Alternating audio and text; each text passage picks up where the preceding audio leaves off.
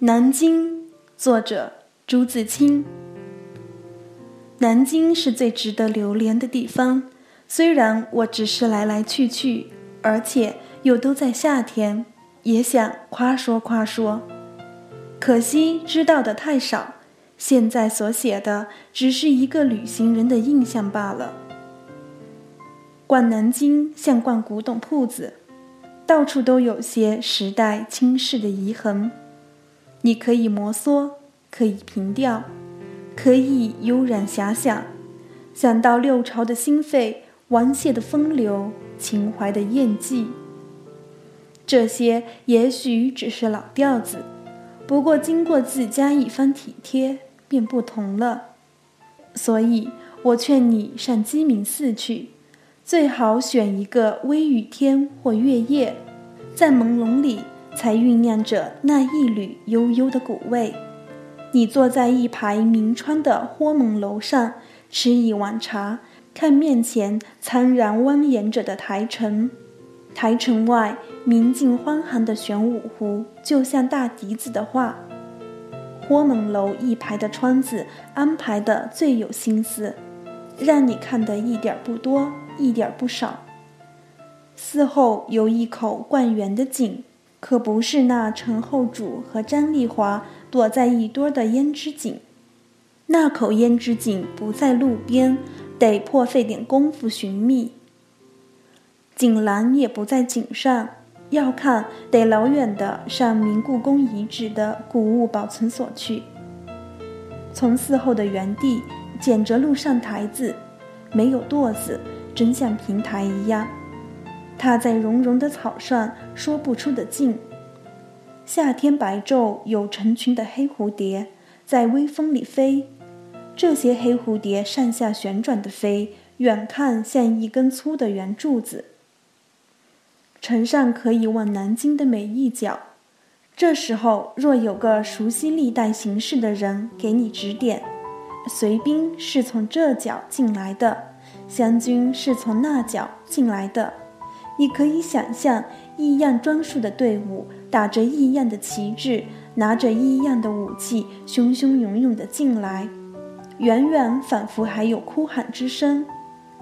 假如你记得一些精灵怀古的诗句，趁这时候暗诵几回，也可印证印证，许更能领略作者当日的情思。从前可以从台城爬出去，在玄武湖边。若是月夜，两三个零落的影子，歪歪斜斜地挪移下去，够多好。现在可不成，得出寺下山，绕个大弯儿出城。七八年前，湖里几乎长满了苇子，一味的荒寒，虽有好月光，也不大能照到水上。船又窄又小又漏，鲛人惯着愁着。这几年大不同了，一出城看见湖，就有烟水苍茫之意。船也大多了，有藤椅子可以躺着。水中岸上都光光的，亏得湖里有五个舟子点缀，不然便一览无余了。这里的水是白的，又有波澜，俨然长江大河的气势。与西湖的静绿不同，最易于看月，一片空蒙，无边无界。若在微醺之后，迎着小风，似睡非睡地躺在藤椅上，听着船底鼓鼓的波响与不知何方来的箫声，真会教你忘却身在哪里。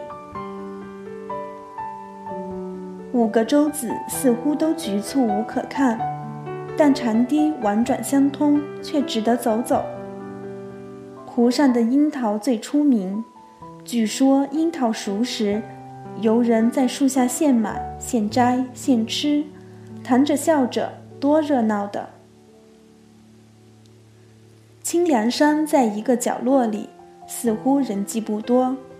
扫叶楼的安排与豁梦楼相仿佛，但窗外的景象不同。这里是低绿的山环抱着，山下一片低绿的树，那绿色真是扑到人眉宇上来。若许我再用画来比，这怕像王石谷的手笔了。在豁蒙楼上不容易坐得久，你至少要上台城去看看。在扫叶楼上却不想走，窗外的光景好像满为这座楼而设。一上楼便什么都有了，夏天去却有一股清凉味儿。这里与霍蒙楼全有素面吃，又可口又贱。莫愁湖在华严庵里，湖不大，又不能泛舟，夏天却有荷花荷叶。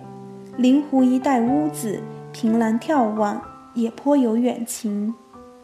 莫愁小巷在圣奇楼下，不知谁画的，大约不很古吧。但莲子开的秀仪之志，医者之柔活之志，大有挥袖凌虚翔的意思。若让我提，我便毫不踌躇地写上“仙乎仙乎”四字。另有石刻的画像也在这里，想来许是那一幅画所从出，但生气反而差不多。这里虽也临湖，因为屋子深，显得阴暗些，可是古色古香，阴暗的好，诗文联语当然多。只记得王湘琪的半联云：“莫轻他北地胭脂。”看亭子出来，江南儿女无颜色。莫轻他北地胭脂，看亭子出来，江南儿女无颜色。气概很不错。所谓圣骑楼，相传是明太祖与徐达下棋，徐达胜了，太祖便赐给他这一所屋子。太祖那样人，居然也会做出这种雅事来了。左手临湖的小阁却敞亮得多，也敞亮得好。有曾国藩画像，忘记是谁横题着“江天小阁做人豪”一句。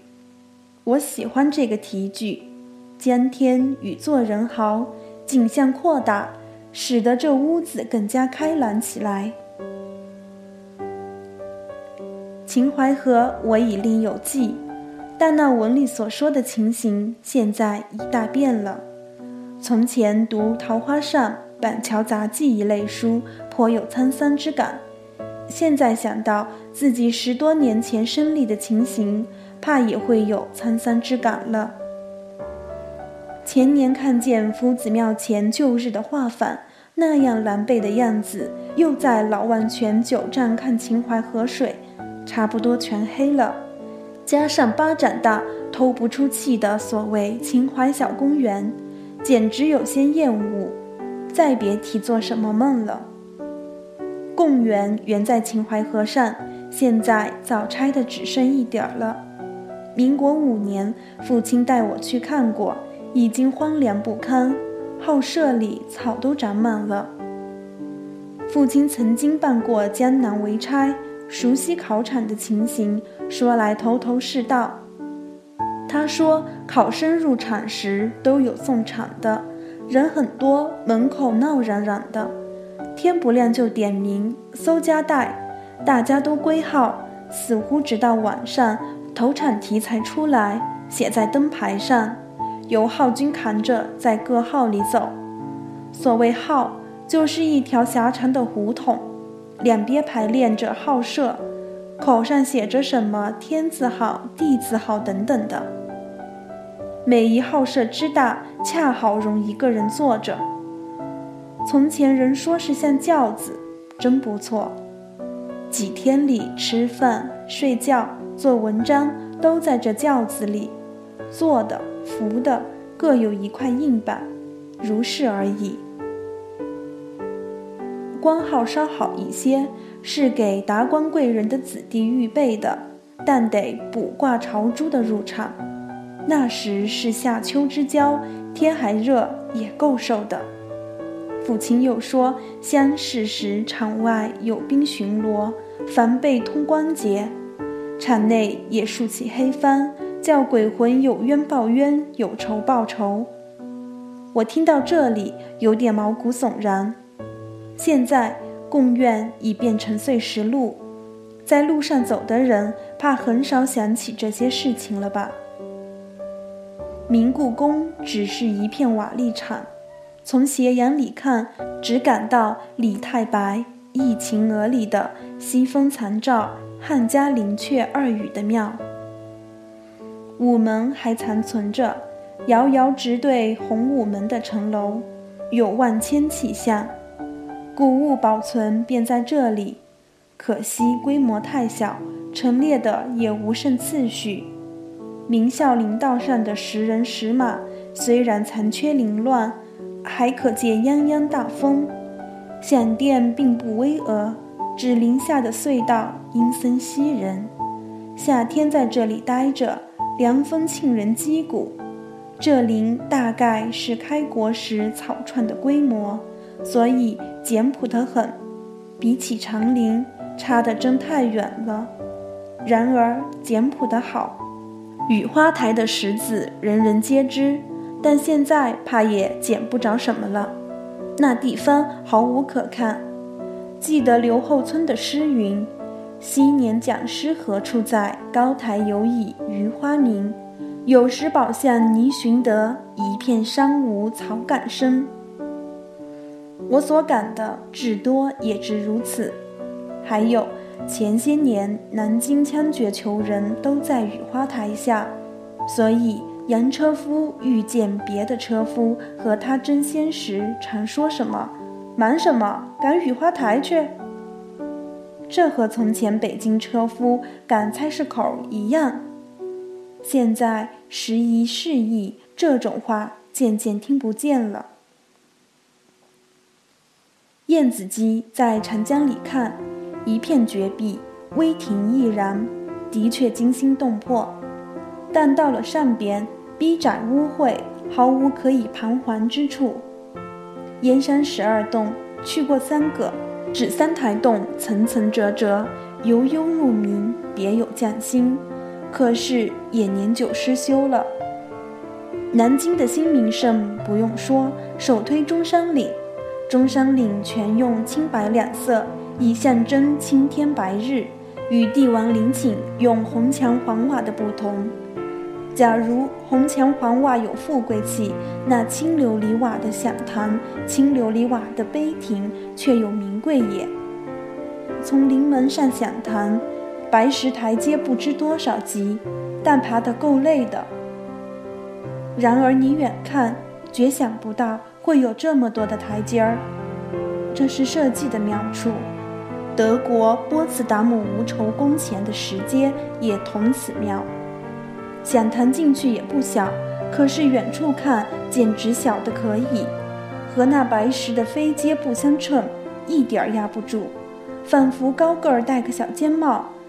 近处山脚里一座阵亡将士纪念塔，粗粗的，矮矮的，正当着一个青青的小山峰，让两边的山紧紧抱着。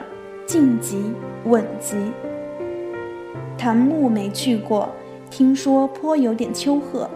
中央运动场也在中山岭近处，全反外洋的样子。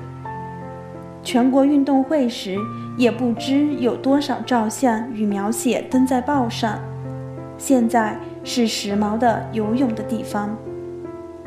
若要看旧书，可以上江苏省立图书馆去。这在汉西猛龙潘里也是一个角落里。这原是江南图书馆，以丁丙的上本书式藏书为底子，此取的书特别多。此外，中央大学图书馆近年来也颇有不少书。中央大学是个散步的好地方，宽大干净，有树木。